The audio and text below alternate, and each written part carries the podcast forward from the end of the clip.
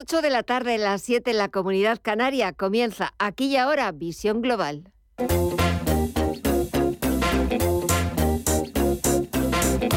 Esto es Visión Global con Gema González.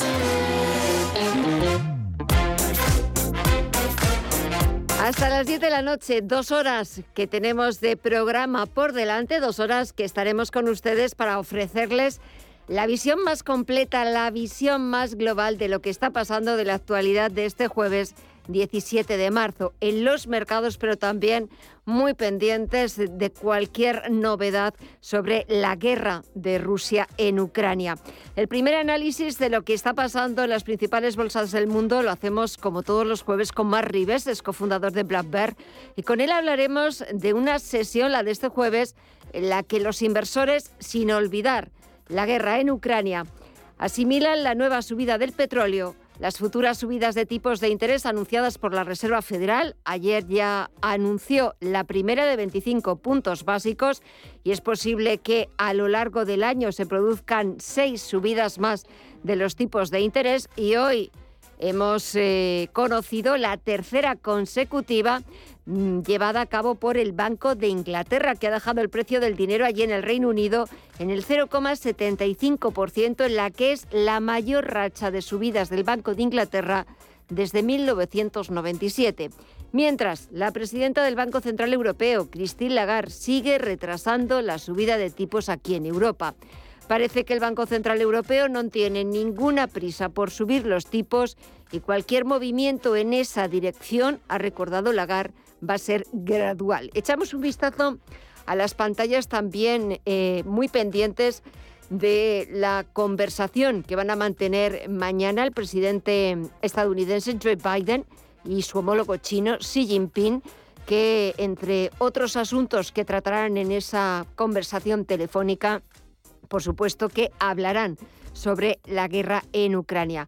Empezamos eh, echando un vistazo también al resto, a las principales bolsas latinoamericanas. Mireya Calderón, buenas tardes. Muy buenas tardes, Gemma. Pues vemos al IPSA chileno avanzar un 2% hasta los 4.790 puntos. El Bovespa en Brasil también en positivo, repunta un 1,5. Cotiza en los 112.829 puntos. El Merval de Argentina en los 89.224 puntos, avanza ya un 2% y el IPC mexicano en los 54.301 suma un 1,66%. Si miramos al mercado de divisas y materias primas, hoy vemos todo en verde. Estefanía Muniz, muy buenas tardes. Muy buenas tardes, Mireya. Pues números positivos tanto en el mercado de, de divisas como en el mercado de las materias primas. Por cierto que el petróleo ha tenido un fortísimo rebote tras el aviso de la Agencia Internacional de Energía sobre la escasez de suministro. Ha rebajado a la baja sus provisiones de demanda global para este año como efecto de la escalada de precios del barril a causa de la invasión rusa de Ucrania, que va a reducir posiblemente el crecimiento económico. Con todo, vemos al petróleo, al barril de Bren, sumar un 9,5% en los 107,38 dólares. El West Texas de referencia en Estados Unidos también está repuntando otro 9,36% en los 103,94 dólares. El oro, por su parte, está sumando un 1,67% en los 1.941 dólares la onza y en el mercado de las divisas el euro sigue fortaleciéndose en su cruce contra el dólar un 0,6% arriba en los 1,09 dólares y la libra por su parte hace lo mismo tímidamente en los 1,31 dólares. En el mercado de las criptomonedas que nos encontramos hoy, ya. Hoy también vemos subidas generalizadas. El Bitcoin ya supera el nivel de los 40.000 dólares, ahora se aproxima al de los 41.000 con un avance del 2,18%, un 5,11 es lo que se nota Ethereum hasta los 2.818 dólares. El Ripple avanza casi un 3 y cotiza ya en los 0,79 dólares. Solana avanza casi un 7. Cardano un 3,34% hasta los 0,83 dólares y Avalanche cotiza próximo a los 80 dólares con un repunte de casi el 12%. Y nos falta por conocer el tiempo real de la bolsa norteamericana. Hoy hemos empezado por las bolsas latinoamericanas y el resto de los principales activos para poner ese punto final con la bolsa norteamericana, donde sigue el optimismo, subidas generalizadas, sobre todo las más abultadas son las que se está anotando el Nasdaq Composite por encima del punto porcentual hasta los 13.583 puntos. El SP500 suma un 0,97%, ya está por encima de los 4.400 puntos y el promedio industrial Dow Jones también en verde, un 0,87% arriba, casi 300 puntos es lo que está subiendo, lo que está ganando hasta los 34.359 puntos. En el mercado de la renta fija echamos un vistazo y vemos cómo la rentabilidad del Treasury americano, del bono estadounidense a 10 años, suma un 0,23%, en el 2,19% baja el precio de los bonos y también baja el índice VIX de volatilidad un 4,3% hasta los 25,52 puntos. Así está cotizando la principal bolsa del mundo. Actualizamos toda la información. Titulares de las 8.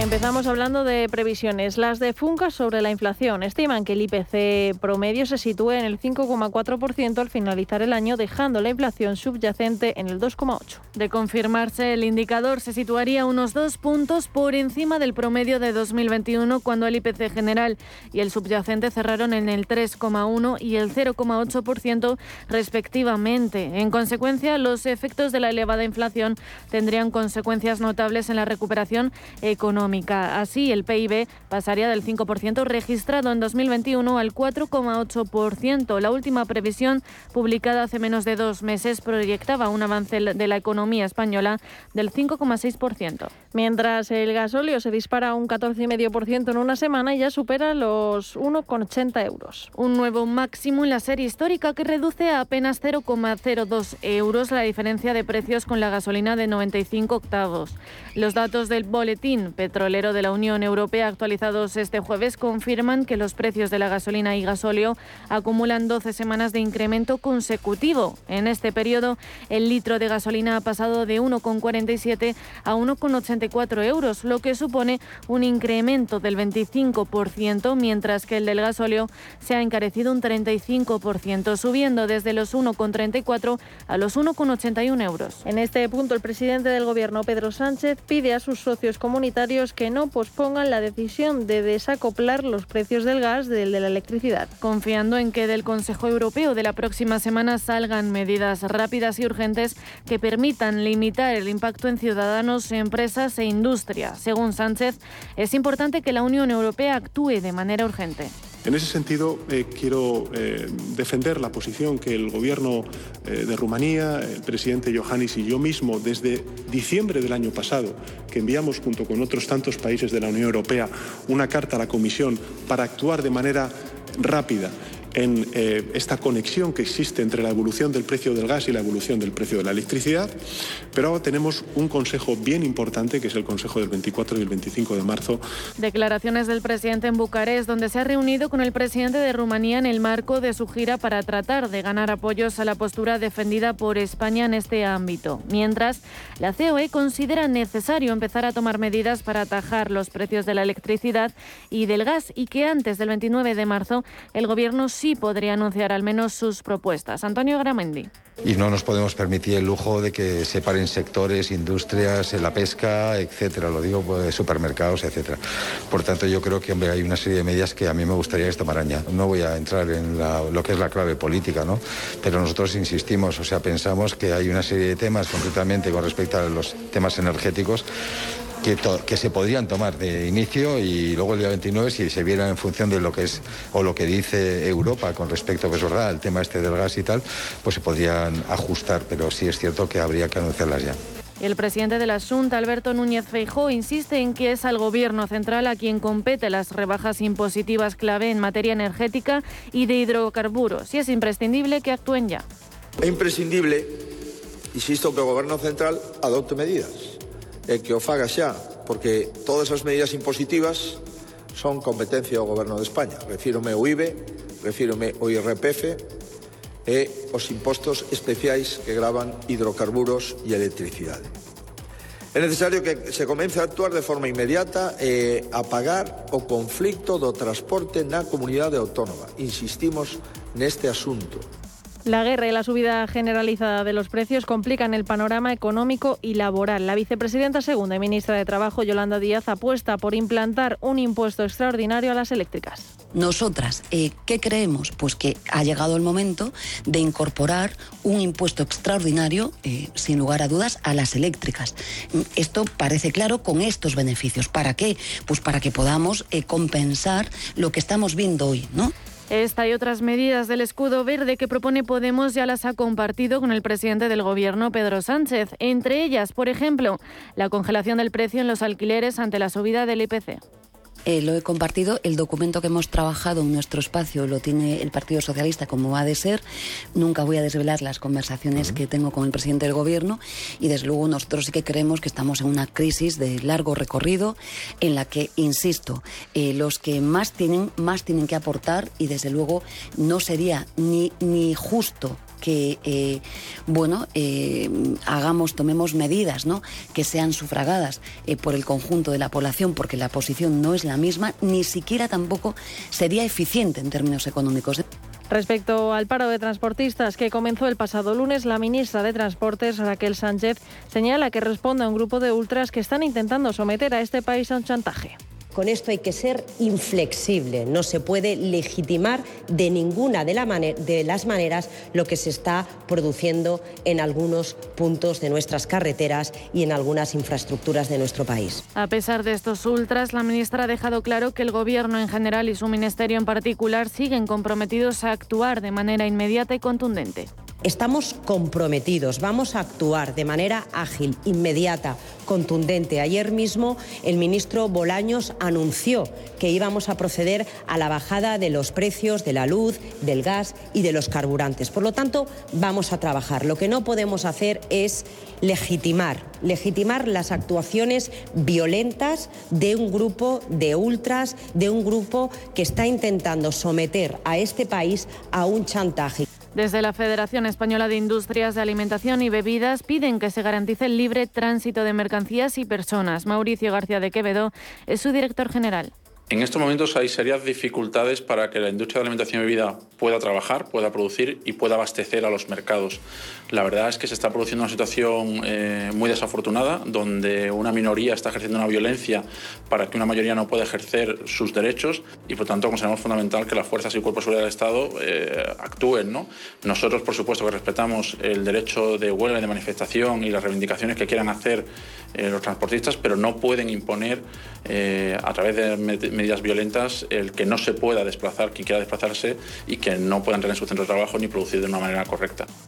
En clave política, el CIS de Tezanos, que estrena un nuevo modelo de estimación, eleva de manera notable las expectativas del Partido Popular tras la salida de Pablo Casado y el desembarco de Alberto Núñez Fijo. Los populares logran un 23,8% de los votos, que son 2,5 puntos más que hace un mes. Este dato iguala al mejor dato que nunca tuvo Casado en los sondeos del CIS desde las elecciones generales del 10 de noviembre. Fue un 23,9% en el barómetro de junio de 2021, es decir, un mes después de de la victoria de Isabel Díaz Ayuso en la Comunidad de Madrid. Aún así, el PSOE obtendría su mejor dato de este año con un 31,5%, casi tres puntos más de subida. Murcia, Madrid, Barcelona y Málaga serán las primeras cuatro provincias en poner en marcha la próxima semana un proyecto piloto con familias que quieran acoger a ucranianos. Cuya idoneidad tendrá que ser verificada y tendrán que comprometerse a acoger a los refugiados al menos durante seis meses, ampliables a un año. Así lo ha anunciado el ministro de Seguridad Social, José Luis Escriba, en el Congreso, donde ha comparecido para dar cuenta del plan del Gobierno y para gestionar las llegadas y los permisos de protección temporal a todos estos desplazados. Eh, no todos los países lo han hecho, pero nosotros sí lo hemos hecho. Eh, y nuestra disponibilidad a utilizar transporte eh, nuestro, fundamentalmente el Ministerio de Defensa.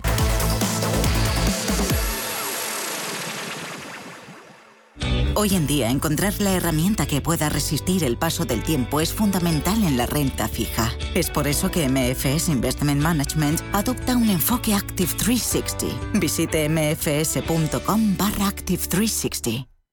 Pensar en el regalo de tu padre es pensar en el regalo más difícil del mundo Por eso te lo ponemos fácil para que puedas hacer tu compra en nuestra web o en la app, con envío en dos horas o recogida en tienda. Y además te ayudamos a acertar, para que sea una de las mejores cosas del mundo. Feliz Día del Padre. Cuando piensas en regalar, ya estás regalando. El corte inglés.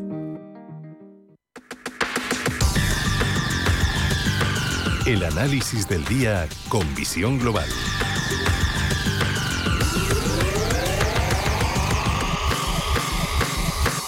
Y saludamos a Mark Rives, cofundador de Blackberg. Mark, muy buenas tardes. Muy buenas tardes, Gemma. Bueno, ya estamos a jueves, ya queda poquito para, para el fin de semana. Y esta semana, como muchas otras, igual de interesante, eh, no, de no quitar el ojo eh, de los mercados, de las pantallas, de las declaraciones, encima añadir a todo lo que está sucediendo en Ucrania, eh, añadir la reunión de ayer de la Reserva Federal estadounidense, hoy del Banco de Inglaterra y esas declaraciones de Christine Lagarde que de momento parece que no tienen ninguna prisa aquí en Europa por subir los tipos. A ver, parece que la película esta semana va de bancos centrales. A ver, cuéntame tu opinión, ¿qué te pareció ayer mm. la decisión que tomó que tomaron eh, los eh, miembros del Comité de Mercado Abierto del Banco Central estadounidense parece que no se salieron del guion previsto. Anda, que si llegan a subir 50 puntos básicos, no sé yo y qué estaríamos contando. Sí, la verdad que, que hubiese sido entretenido. Pero bueno, fíjate que la respuesta del mercado es positiva, sube la tecnología, lo que nos dice el mercado es a lo mejor, bueno, pues que, que se pesa, digamos, un poco alargar esa complacencia monetaria.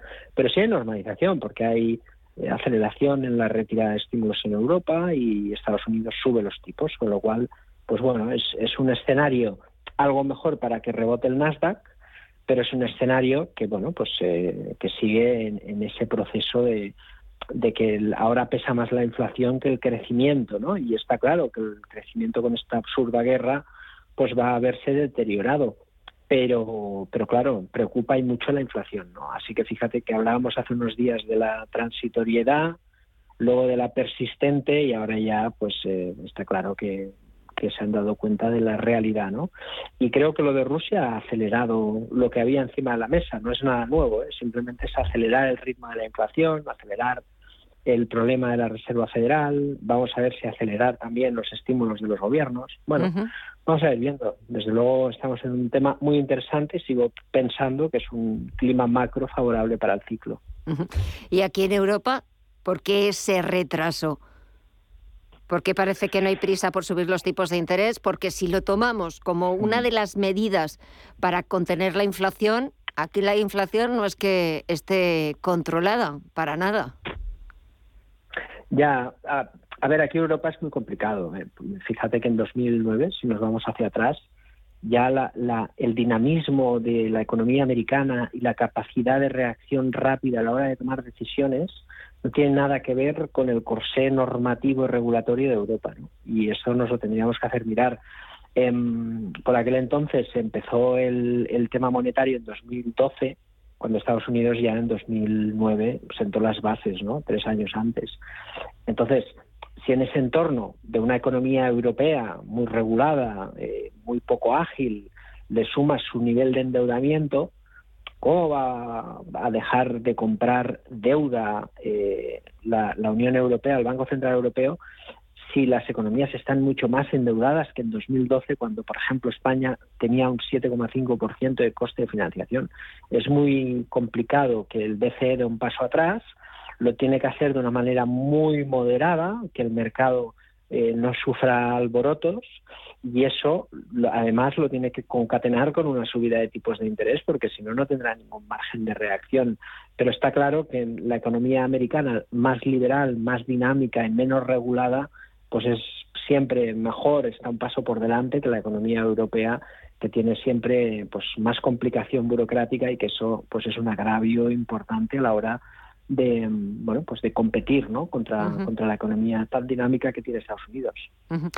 Las bolsas, parece que hemos visto como estas últimas sesiones, eh, cualquier rayito mínimo de esperanza de esas conversaciones que continuaban entre Rusia y Ucrania lo aprovechaban para para entrar en el mercado. Hemos visto subidas generalizadas a este y al otro lado del Atlántico, sobre todo en el sector tecnológico. Ayer repuntaba más de un 3%.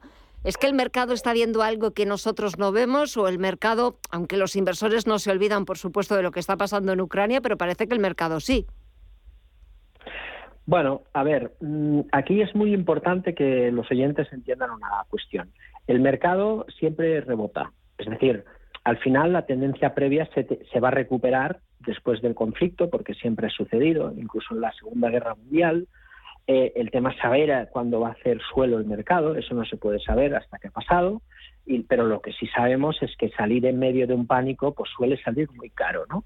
Entonces, en esa tesitura tampoco quiere decir que si rebota dos semanas ha pasado todo, porque el deterioro sigue siendo muy exagerado, y es cierto que en la parte positiva, pues ya hemos visto declaraciones de China respecto a la regulación de sus compañías tecnológicas, respecto a la posibilidad de que coticen los ADR de Alibaba y Tencent, por ejemplo, en, el mercado. Ayer vimos una subida del 20% en Alibaba y Tencent precisamente por eso, ¿no?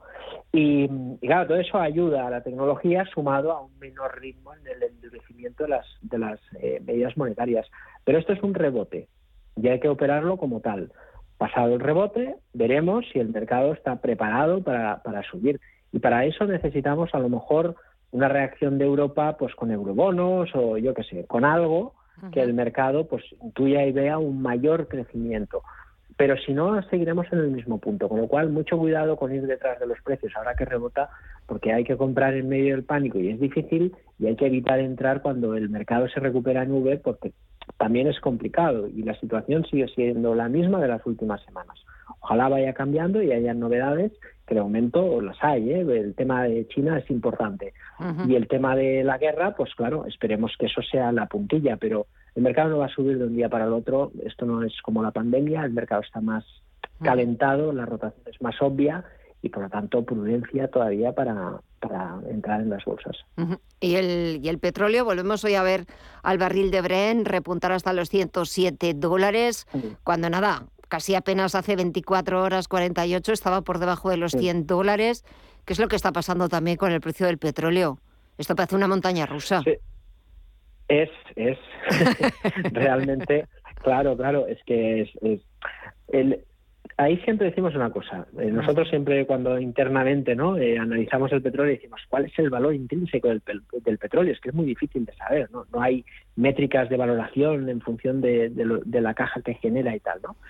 Em, pero sí que es cierto que usamos pues un poco la referencia de Repsol, que algo saben de petróleo, pues que más o menos entre 50 y 70 hacen sus previsiones de, de bueno pues de la cuenta no y, cuando el petróleo está por encima de 70 ya no nos interesa. Buscamos puntos de venta vendemos pero no nos gusta comprar por encima de 70 porque aunque haya una coyuntura que pueda acelerar el precio como ahora es muy difícil ganar dinero. Primero por los vencimientos de los futuros que tienen el contango y segundo porque es, es absolutamente volátil no con lo cual yo creo que es un activo que ahora mismo es mejor descartar las petroleras ya les está costando subir, por ejemplo, Repsol en bolsa a pesar de estos altos precios.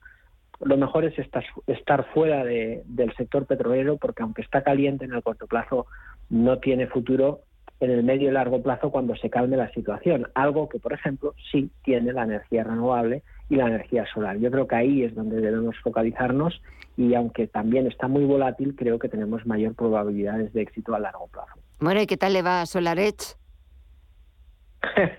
bueno, la verdad es que... que me he acordado mucho ¿eh? de ella todos estos días, ¿eh? Digo, tengo que preguntárselo a Marc. Sí, porque no sé por qué me he acordado de ella todos estos días. ¿Qué tal le va? Sí, sí, sí. Bueno, la, muy volátil. ¿eh? Ha tenido momentos de más 20 y momentos de menos 10. La verdad es que es un sector absolutamente volátil. Son compañías de muy alto riesgo y a lo mejor el Invesco Solar Energy, que es un ETF más diversificado, pues es menos locura, ¿no? y más adecuado para el inversor medio. Pero creo que sí, que lo van a hacer bien.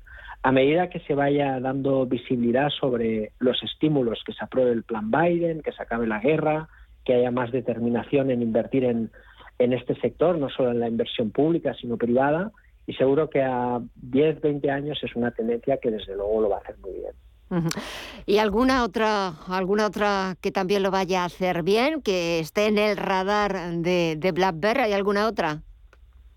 Pues mira, ahora vamos a probar Alibaba por fin, ¿no? Después de, de esa 75% de caída, el rebote semanal es de esos que indican que puede haber realmente continuidad y a lo mejor tiene sentido intentarlo, porque desde luego la noticia de mm, buenas conversaciones con los ADR y tenemos clara ya la regulación con las Big Tech, por fin es un discurso constructivo de China y siempre con la mirada puesta de esa conversación de Biden con el gobierno chino sí, mañana. para ver si todo va bien. Exactamente, yo creo que es clave. Si todo va bien, probablemente digamos un rebote importante en, en China, no solamente en, en, el país, que también podría ser interesante, sino en las tecnológicas que como Tencent y Alibaba creo que están ahora mismo a muy buen precio. Pues nada, tendremos que esperar a ver qué es lo que sale mañana de esa conversación entre los presidentes de las dos economías más importantes del mundo, el presidente estadounidense y el presidente chino. Veremos a ver qué es lo que sale de esa conversación y cómo el mercado lo, lo acepta y qué es lo que el mercado siempre que vea, va un poquito más allá, a ver lo que, lo que le observa de esas conversaciones. Mar Rives, cofundador de BlackBerry, como siempre, un verdadero placer. Gracias, disfruta del fin de semana y hasta el próximo jueves. Un fuerte abrazo. Igualmente, Gemma, un placer.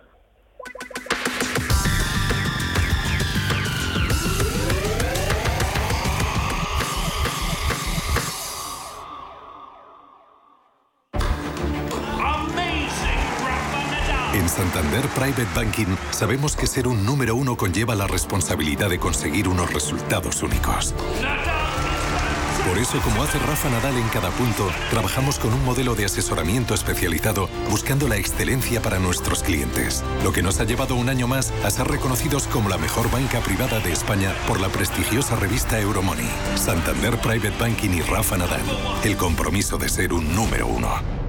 Si eres emprendedor, profesional o empresario y quieres estar al día en los temas que afectan a tu empresa, Cultura Emprende es tu programa. De la mano de Alejandra Rompedrique, Víctor Delgado y Ángel Calvo Mañas, conocerás las experiencias de otros empresarios y estarás al día en marketing, formación, tecnología, fiscalidad, eventos y más. Los viernes de 7 a 8 de la tarde en Radio Intereconomía. En Radio Intereconomía, Visión Global.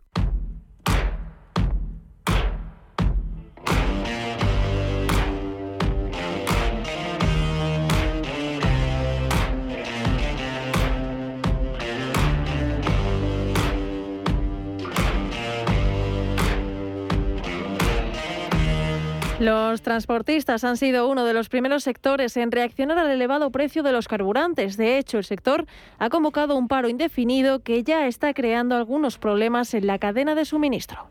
Es verdad que hay camiones andando, pero cada vez menos. Lo único que queremos es simplemente los derechos mínimos para poder seguir trabajando.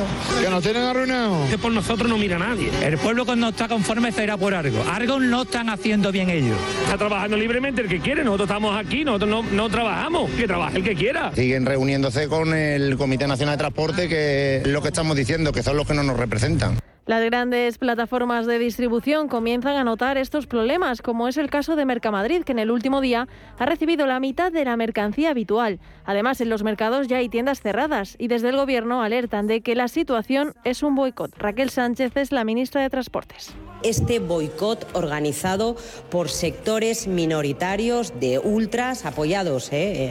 en, en, muchos casos por la, por la ultraderecha y que desde luego están utilizando la violencia y no la palabra y no los órganos de debate y los órganos de diálogo que están establecidos para plantear sus reivindicaciones.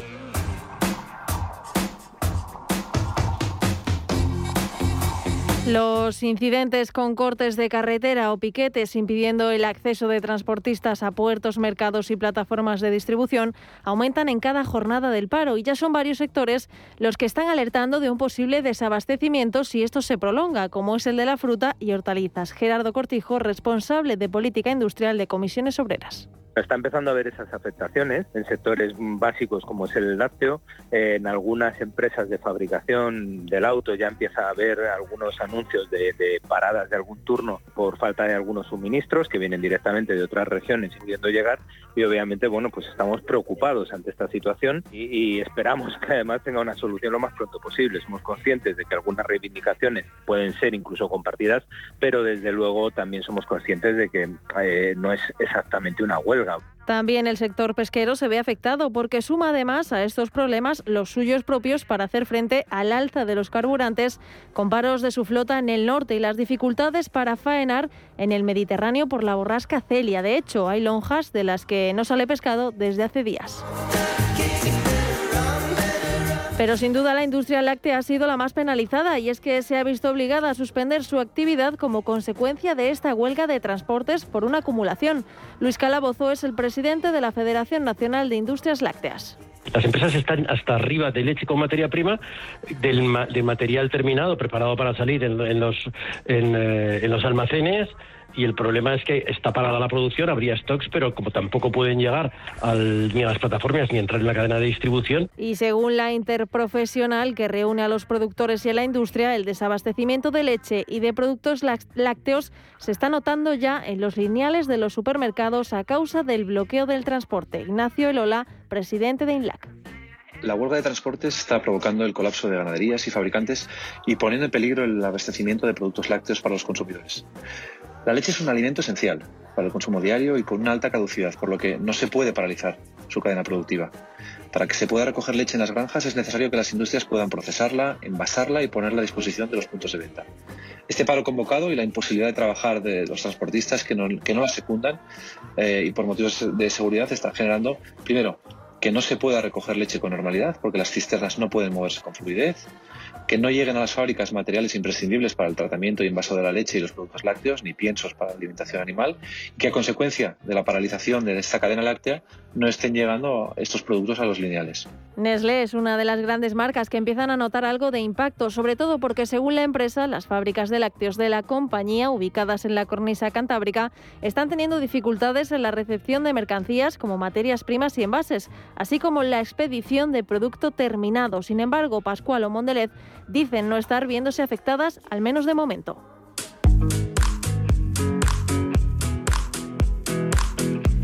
Las zonas más afectadas por la falta de suministro son Galicia, Extremadura, donde empiezan a faltar ciertos pescados, y Andalucía, donde algunos mayoristas andaluces han ido directamente a abastecerse a los puertos ante la imposibilidad de los camiones de salir del origen por la fuerte presencia de piquetes. Ante esto, desde la Confederación Española de Transporte de Mercancías piden medidas desde el Gobierno. José María Quijano es su secretario general.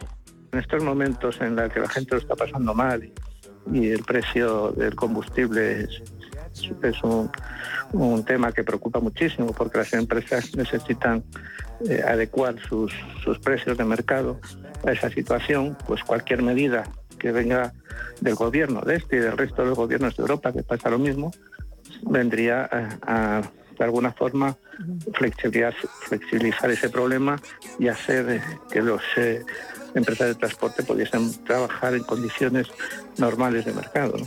Por su parte, el Gobierno confía en que el conflicto se resuelva cuanto antes y asegura que la cadena de distribución está garantizada pese al paro de transportistas. Raquel Sánchez, ministra de Transportes. Bueno, nosotros lo que vamos a hacer es garantizar eh, que se produce la correcta distribución, que no se cortan esas cadenas de, de distribución. Estamos perfectamente coordinados con el Ministerio de Interior, que tiene que actuar y que está actuando para evitar que se produzcan incidentes puntuales y, por lo tanto, confiamos en esa resolución del, del conflicto. Vamos a ser contundentes, ya lo dijo ayer también el, el ministro, y, por lo tanto, vamos a ser contundentes en la actuación, pero también contundentes igualmente en la adopción de medidas urgentes y necesarias para ayudar al, al sector del transporte. La duración de esa huelga solo dependerá de las medidas que aplique el Gobierno, unas medidas que deben llegar lo antes posible para no seguir lastrando a los demás sectores que sustentan la economía del país. lost by absence of you. Suspense controlling my mind. I cannot find the way. Si caminas solo, irás más rápido. Si caminas acompañado, llegarás más lejos. Luna Sevilla es su asesor patrimonial de referencia. Prestando nuestros servicios como agentes de Caser Asesores Financieros, somos una empresa con amplia experiencia profesional y una clara apuesta por la formación de calidad, la información transparente y objetiva y por el asesoramiento financiero personalizado y continuado. Si desea más información, visite lunasevilla.es o llámenos al 91 762 3442. Información internacional. CaixaBank patrocina este espacio.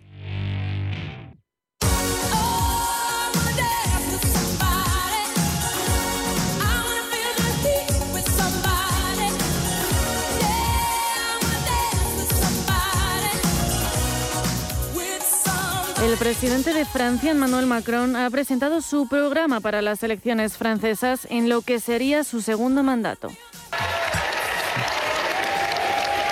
Entre aplausos le han recibido sus fieles y más de 300 periodistas. El escenario ha sido el pabellón Gabriel, pared con pared, con el Elíseo, lugar que lleva cinco años ocupando Emmanuel Macron. El programa, de tinte liberal y reformista, es la antesala que esperaban tras la formalización oficial de su candidatura en formato de carta. Sus medidas han dado que hablar, sobre todo la llamada moralización de la vida pública que prohíbe que los parlamentarios contraten como asistentes a familiares directos. De hecho, un 20% de los 925 diputados y senadores que componen el Elíseo lo hacen. Además, reducirá el número de parlamentarios y estos no podrán compatibilizar sus funciones con otras actividades de asesoramiento en empresas privadas. Productive, agricole y creative, c'est l'indépendance también ha hecho alusión a la situación geopolítica que vive Europa, por lo que ha propuesto aumentar a 50.000 millones de euros en defensa para preparar al país a una guerra de alta intensidad. En cuanto a los proyectos relacionados con la producción de energía, Emmanuel Macron declara varios objetivos de aquí a 2050. S'est engagé sur une stratégie de neutralité carbone 2050. Je vais ici vous la confirmer, mais Francia se comprometerá a la construcción de un primer tramo, un primer nivel de seis reactores nucleares y un estudio inmediato de otros ocho reactores. La energía solar se multiplicará por 10 y harán 50 parques eólicos marinos que se desplegarán para 2050.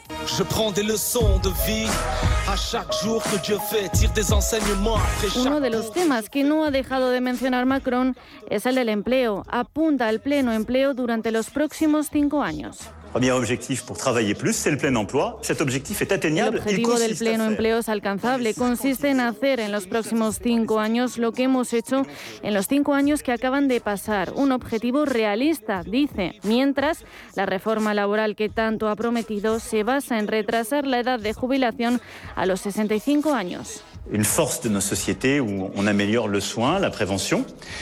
Porque, según ha asegurado, hay que trabajar. Además, exigirá una contraprestación de 15 a 20 horas de trabajo a los que se benefician de la prestación del ingreso mínimo vital y también reformará el seguro del desempleo. Premiar con 15.000 euros durante tres años a las empresas que contraten trabajadores de zonas desprivilegiadas. Invertir para la independencia agraria, creativa e industrial con 30.000 millones de euros. Rebajar impuestos, incluir una, una rebaja fiscal de 15.000 millones y crear un metaverso europeo. Son algunas de las medidas que completan el programa. Les crises que nous vivons, les transitions, les nouvelles formes de guerre en las encuestas, el presidente Macron está en torno al 30%, suficiente para ganar la segunda vuelta y sacando actualmente 10 puntos porcentuales a la candidata de extrema derecha Marine Le Pen. A Jean-Luc Mélenchon se le atribuye el 14% de las intenciones de voto en el tercer puesto y Eric Semou y Valérie Pécresse se desploman al perder 2,5 puntos y recoger respectivamente el 12% y el 10,5% de las intenciones de voto. Una treintena de medidas resumidas en 24 páginas que representan un coste anual de 50.000 millones de euros. Macron tiene la intención de financiar el programa a través del crecimiento con la reforma de las pensiones y la reforma del seguro de desempleo, a los que Macron pretende sumar 15.000 millones de euros de ahorro en los costes operativos de las autoridades locales. Se trata de un plan europeísta que huye de la austeridad, tocando todas las patas del sistema francés, invertir en educación, en energía, en ayuda social y que pretende fortalecer el vínculo franco-alemán, así como seguir liderando Europa, con Macron, el presidente más joven de la República Francesa, eso sí, sin contar con Napoleón. Des quatre Maastricht, fais gaffe ma petite, ils sont fins de casse qui les véhicules parce que la vie véhicule des airs de vieille pute, je ne veille plus sur mon prochain, la confiance ne paye plus, j'ai goûté la trahison, n'est-ce pas Yvan? Qu'est-ce que ça serait en pleine guerre? CaixaBank ha patrocinado este espacio. Cuando decides invertir, se abren muchos caminos ante ti, pero hay una nueva ruta de inversión en la que viajas siempre acompañado por los mejores expertos. Descubre las carteras máster de CaixaBank, gestión discrecional de carteras de fondos adaptadas a ti. CaixaBank, escuchar, hablar, hacer. A partir de 6.000 euros, servicio de inversión para clientes asesorados sujeto a fluctuaciones, pudiendo producirse pérdidas.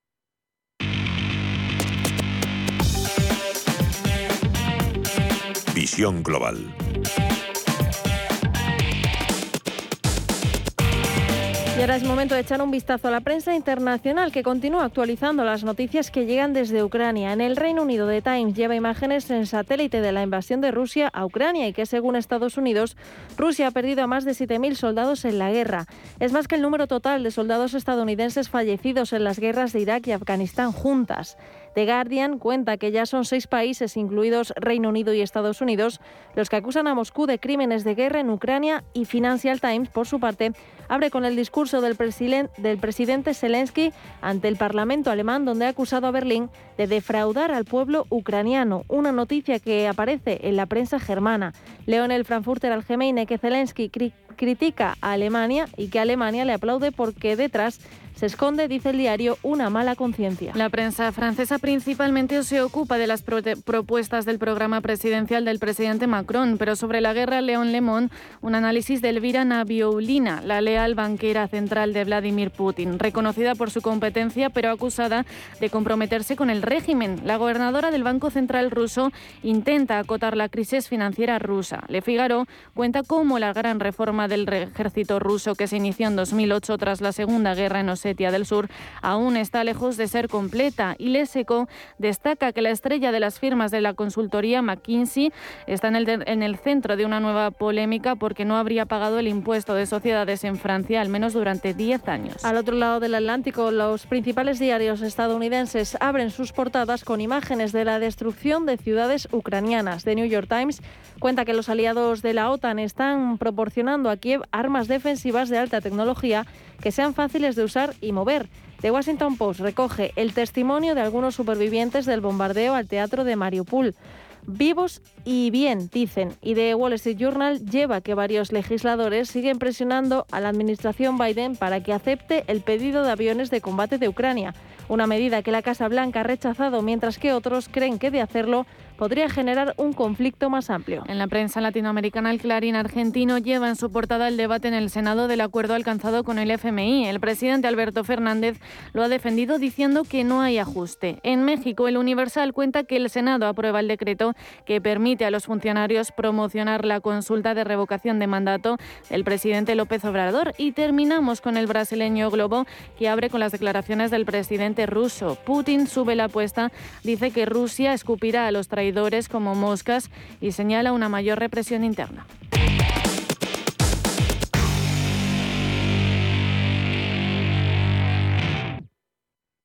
Pensar en el regalo de tu padre es pensar en el regalo más difícil del mundo. Si le preguntas qué necesita, te dice que nada, que tiene de todo, que te lo gastes en ti. Por eso te ayudamos a acertar con el regalo más difícil del mundo, para que sea una de las mejores cosas del mundo. Feliz Día del Padre. Cuando piensas en regalar, ya está regalando el corte inglés. Invertir en acciones y ETFs con XTB tiene muchas ventajas. No tienes ninguna comisión hasta 100.000 euros al mes. La apertura de cuenta es online, rápido y sencillo. Y tenemos atención al cliente 24 horas al día en español. Más de 450.000 clientes ya confían en nosotros. XTB.es. Riesgo 6 de 6. Este número es indicativo del riesgo del producto, siendo 1 indicativo del menor riesgo y 6 del mayor riesgo. Los viernes a las 10 de la noche tienes una cita con otro gato, el gato gourmet Andrés Sánchez Magro presenta una guía semanal gastronómica, enológica, de restaurantes, literaria, musical, con todos aquellos ingredientes necesarios para cocinar la buena vida. El Gato Gourmet, los viernes a las 10 de la noche aquí, en Radio Intereconomía.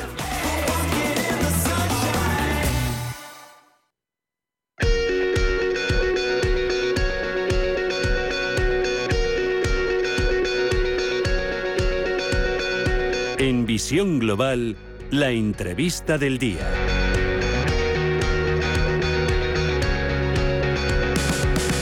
En 2021, la moda ha sido el producto que más se ha consumido vía online en España, un 54%. La industria de la moda es uno de los sectores de consumo más grandes que existen. En ella están implicados desde las grandes firmas de diseño hasta los pequeños comercios y en los últimos años vemos como un nuevo actor va tomando fuerza y es la moda de segunda mano. Vamos a hablar de cómo la demanda de moda y complementos de lujo de segunda mano está creciendo a un doble dígito, cerca de casi ya de un triple dígito, porque en el último año crece a un ritmo del 96%. Y para ello hemos invitado esta tarde a Íñigo Vallejo, es el portavoz de Mil Anuncios. Íñigo, muy buenas tardes. Muy buenas tardes, muchas gracias. Gracias a vosotros por eh, darnos a conocer como un nuevo protagonista en el mundo de la moda.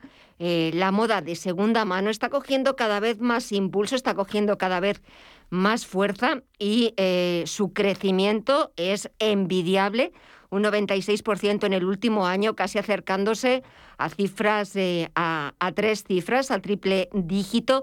¿Qué razones puede haber detrás que expliquen este crecimiento tan importante de la moda de segunda mano? Pues realmente, por un lado, seguimos teniendo el que explica el crecimiento en general del mercado de segunda mano, ¿no? que es, por un lado, el ahorro económico que supone y por otro también la conciencia medioambiental y el que al consumir un producto o al comprar un producto de segunda mano evitamos la fabricación de un producto nuevo y esto con la moda es tremendamente relevante porque eh, son productos en los que se contamina mucho con, con la nueva fabricación. Y luego tenemos además otro factor, que es que en general cuando un producto está más acotado o es más difícil su acceso, es cuando vemos que la alternativa de segunda mano tiene más sentido. Esto lo hemos visto en otros sectores, como por ejemplo la PlayStation, ¿no? que sale el último modelo y entonces los usuarios buscan en segunda mano eh, cómo poder conseguirlo porque se han acabado las existencias. En el caso de la demanda de la moda y concretamente la moda de lujo ocurre también porque realmente tienen un poco más difícil ese acercamiento al, mercado convencional. Pero fíjate, en Mil Anuncios, en la plataforma con más experiencia en el mercado de segunda mano aquí en España, el año pasado, en 2021, eh, todo ese mercado de la moda de segunda mano, que después si quieres hablamos también de los complementos de lujo, eh, aparte de que generó en España un beneficio de más de 100 millones de euros, un millón de anuncios publicados en la plataforma solicitando o buscando este tipo de complementos, este tipo de moda de segunda mano. Así es, tanto particulares como profesionales eh, salieron al mercado de segunda mano a publicar estos anuncios y de hecho hemos visto que ha habido un incremento de la oferta de un 61,2% en 2021 respecto al año anterior. Es decir, que sabemos que todas esas personas que eh, previamente habían comprado prendas las han decidido poner eh, a la venta o bien para recuperar parte de, la inversión o bien porque van a comprar otras para reutilizarlas, ¿no? Eh, y por otro lado que el usuario también está más dispuesto a comprarlas. También es verdad que dentro del mercado de segunda mano, de la moda, de los complementos, el lujo nos sigue gustando, ¿no? Porque eh, las marcas de lujo incrementaron su demanda un 95,8% en 2021 respecto al año anterior. Así es, al final eh, el lujo nos gusta como personas en general y muchas veces, como decíamos antes, no tenemos acceso a, ello ¿no? en un mercado convencional. Pero sin embargo, cuando los precios bajan tanto y cuando también tenemos un poco esa vía o esa alternativa más sostenible a la que tenemos tradicionalmente, es verdad que es más probable que nos animemos a, comprarlos. Por eso ha crecido tanto ¿no? respecto a, a 2020 eh, la demanda de, mercado de moda de lujo. Si quieres, ahora hablamos de, cuáles son las marcas eh, más perseguidas o más deseadas por los usuarios eh, de segunda mano, pero sí me gustaría volver a incidir, Íñigo, en sobre todo en la sostenibilidad, en el cuidado del medio ambiente, porque es verdad que bueno, pues el producto ya está hecho, un producto que pues ha dejado o es, dejó su huella cuando, cuando se, se realizó y quizás pues eh, lo interesante o es pues darle una nueva vida, una nueva revisión, ¿no? Eh, y bueno, pues eh, no permitir que bueno, pues que se gaste o que se de alguna forma se perjudique al medio ambiente, se gaste más CO2, etcétera, comprándote otro bolso, comprándote otro abrigo, pudiendo reutilizar eh, algo que ya está hecho, ¿no? Efectivamente, efectivamente, así es. De hecho, en 2020, gracias a, esta categoría de moda y accesorios, conseguimos eh, ahorrar más de 1.200 toneladas de CO2 eh, al medio ambiente. O sea, es una cifra bastante interesante, bastante importante para eh, cada vez concienciarnos un poquito más. Yo creo que somos conscientes, pero nos queda un poquito, eh, y es verdad que los consumidores, los usuarios, eh, cada vez somos más sostenibles, cuidamos mucho más el medio ambiente y también buscamos productos mucho más ecológicos, respetuosos, mucho más verdes, más sostenibles. Y volviendo a esas marcas del lujo, ¿cuáles son las que más persiguen los usuarios de segunda mano? Pues realmente las que más buscan no, no nos asombrarían, ¿no? no nos sorprenden, porque son marcas pues, desde Rolex hasta Nike, pero pasando también por Louis Vuitton, eh, por Dior, Loewe, Gucci, son algunas de las marcas eh, que más eh, han sido buscadas. ¿no? De hecho, firmas, por ejemplo, como estas últimas que nombraba, como Dior, Loewe o Gucci, triplican su demanda en la plataforma respecto a 2020.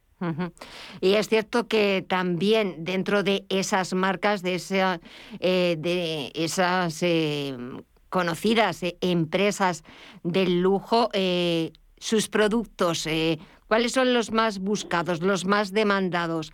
Eh, porque pues eh, Dior eh, tiene desde pues bolsos, perfumes, carteras, moda, Oloeve, Hermès, Gucci. ¿Qué es lo que más suele buscar la gente? Pues realmente vemos que los más ofertados son los relacionados con la moda de mujer, ¿vale? Que es un 53,4% de la oferta de particulares y ha tenido más de 300.000 anuncios en 2021. Sin embargo, como puedes ver, es bastante eh, porcentual, es bastante eh, paritario el, porcentaje de las búsquedas, ¿vale? En cuanto a los productos, diríamos que abrigos, por ejemplo, y chaquetas, junto con bolsos y vestidos, son el top 3 eh, subcategorías con más anuncios, sin ninguna duda. Y si hablamos de comunidades autónomas, ¿cuál es la que más hay anuncios eh, de ropa de segunda mano, de gente interesada en este tipo de artículos y cuál es la que menos? Pues eh, la que más es Andalucía, es la comunidad autónoma que, más moda eh, acumula, tiene más de 108.000 anuncios y suman un valor de más de 1,7 millones de euros. y, tiene, tiene sentido, ¿no? Al final también tenemos que ver temas de, de, población, por supuesto, pero generalmente también vemos que Andalucía es una región que suele ser bastante concienciada con el mercado de segunda mano. Eh, le sigue Madrid, también con eh, 90.000 anuncios. Y, por último, tendría, dentro de este ranking tendríamos eh, la comunidad valenciana. Luego es verdad que se, se, se, disgrega demasiado y es verdad que en las comunidades que menos encontramos pues siempre las que menos población tienen. Por tanto, tampoco es algo que nos suponga una relevancia a la hora de, analizarlo. Y ya para terminar, Íñigo, eh, el lujo y el lujo de segunda mano. Eh, ¿A quién gusta? ¿A las generaciones más jóvenes? ¿A los más adultos? ¿A los seniors? ¿Quién es como el cliente preferido de este mercado de moda, de complementos de lujo de segunda mano? Pues realmente tenemos de todo tipo de personas y de todo tipo de perfiles. Eh, lo que sí que sabemos es que las poblaciones, la población más joven, las generaciones más jóvenes, son estas que también están más concienciadas con esa parte sostenible, ¿no? Con esa responsabilidad a la hora de generar un consumo. Por tanto, sabemos que aunque el público general eh, es algo que podemos comprender, pues entre 16, 18 años hasta ya unos eh, más 45, 55, digamos que, sería como el grosso del mercado, eh, en esas generaciones más jóvenes es donde están probablemente las personas que más conciencia tienen con este sector y sobre todo también que más acotado tienen el acceso. Es decir, al final son probablemente las personas que menos pueden acceder a esa moda de lujo en un mercado convencional y por tanto también recurren a esta alternativa. Pues Íñigo Vallejo, portavoz de Mil Anuncios, gracias por... Eh, ponernos eh, de relieve la importancia cada vez que tiene cada vez más la demanda de moda y complementos de lujo de segunda mano y sobre todo por esa implicación en el cuidado del medio ambiente, en el ahorro, en, en el consumo, en la huella de CO2, una forma fabulosa de combinar ahorro, coleccionismo y sostenibilidad. Íñigo, ha sido un verdadero placer. Gracias y hasta pronto. Buenas tardes. Muchísimas gracias a ti y a vosotros por invitarnos.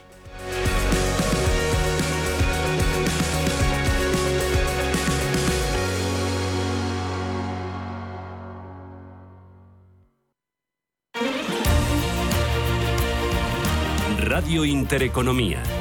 Eres lo que escuchas. I get sick of fashion all the time. Why? It's just too intense, it's too much, it's too many collections. La marca de moda más codiciada del mundo ya está en la gran pantalla.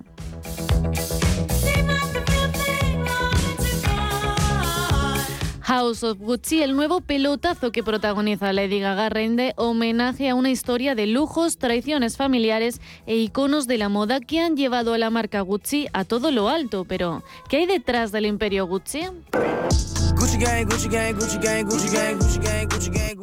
La marca italiana fundada por Gucci o Gucci es una de las más acogidas en la industria. Inició su legado en la pequeña tienda de Florencia cuando el joven italiano involucraba a sus hijos en el negocio para mantenerlo. De hecho, Mauricio Gucci, el último de la dinastía, es un hombre muy rico. Cuando en 1988 Gucci fue comprada por Investcorp por 135 millones de dólares, unos 118 millones de euros, y años más tarde, en 1993, Gucci vendió a Investcorp la participación que le quedaba en la casa de moda entre 150 y 200 millones de dólares, unos 131 a 175 millones de euros. De esta forma, puso fin a la propiedad italiana de Gucci.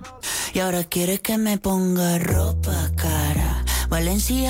Gucci. En la actualidad, el imperio italiano pertenece a la marca Kering. Compró el 60% de las acciones. Kering también es dueña de Yves Saint Laurent, Gucci o Balenciaga, que se anotó un beneficio de 2.150 millones de euros en el 2020. El presidente y consejero delegado de la firma es François Henry Pinault.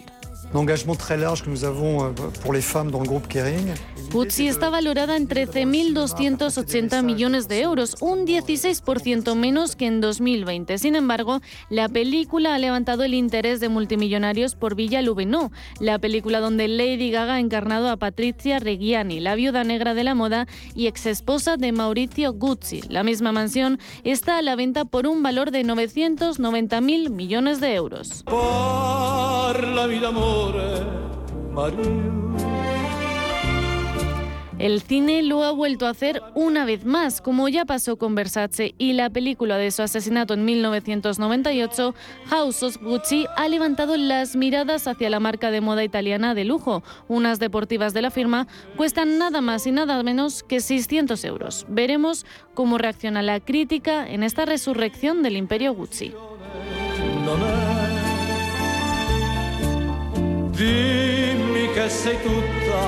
verme.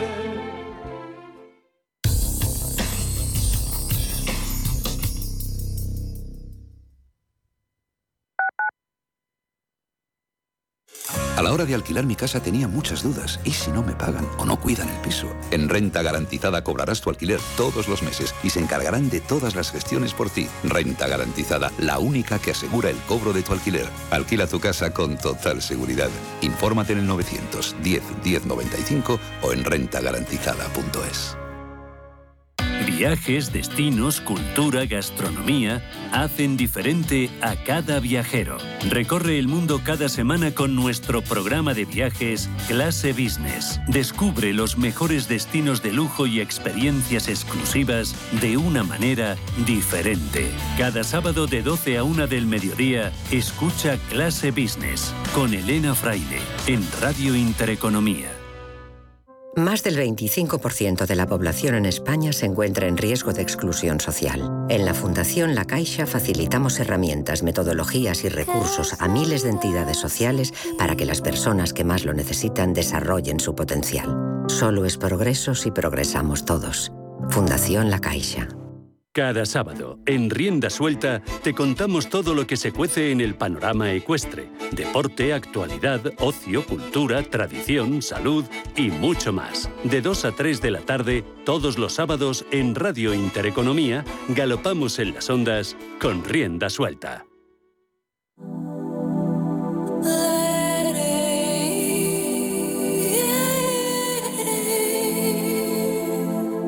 Ruta 42 los domingos a las 4 de la tarde en Radio Intereconomía. Un viaje infinito por las grandes músicas. Ruta 42, un programa de Joaquín Martín.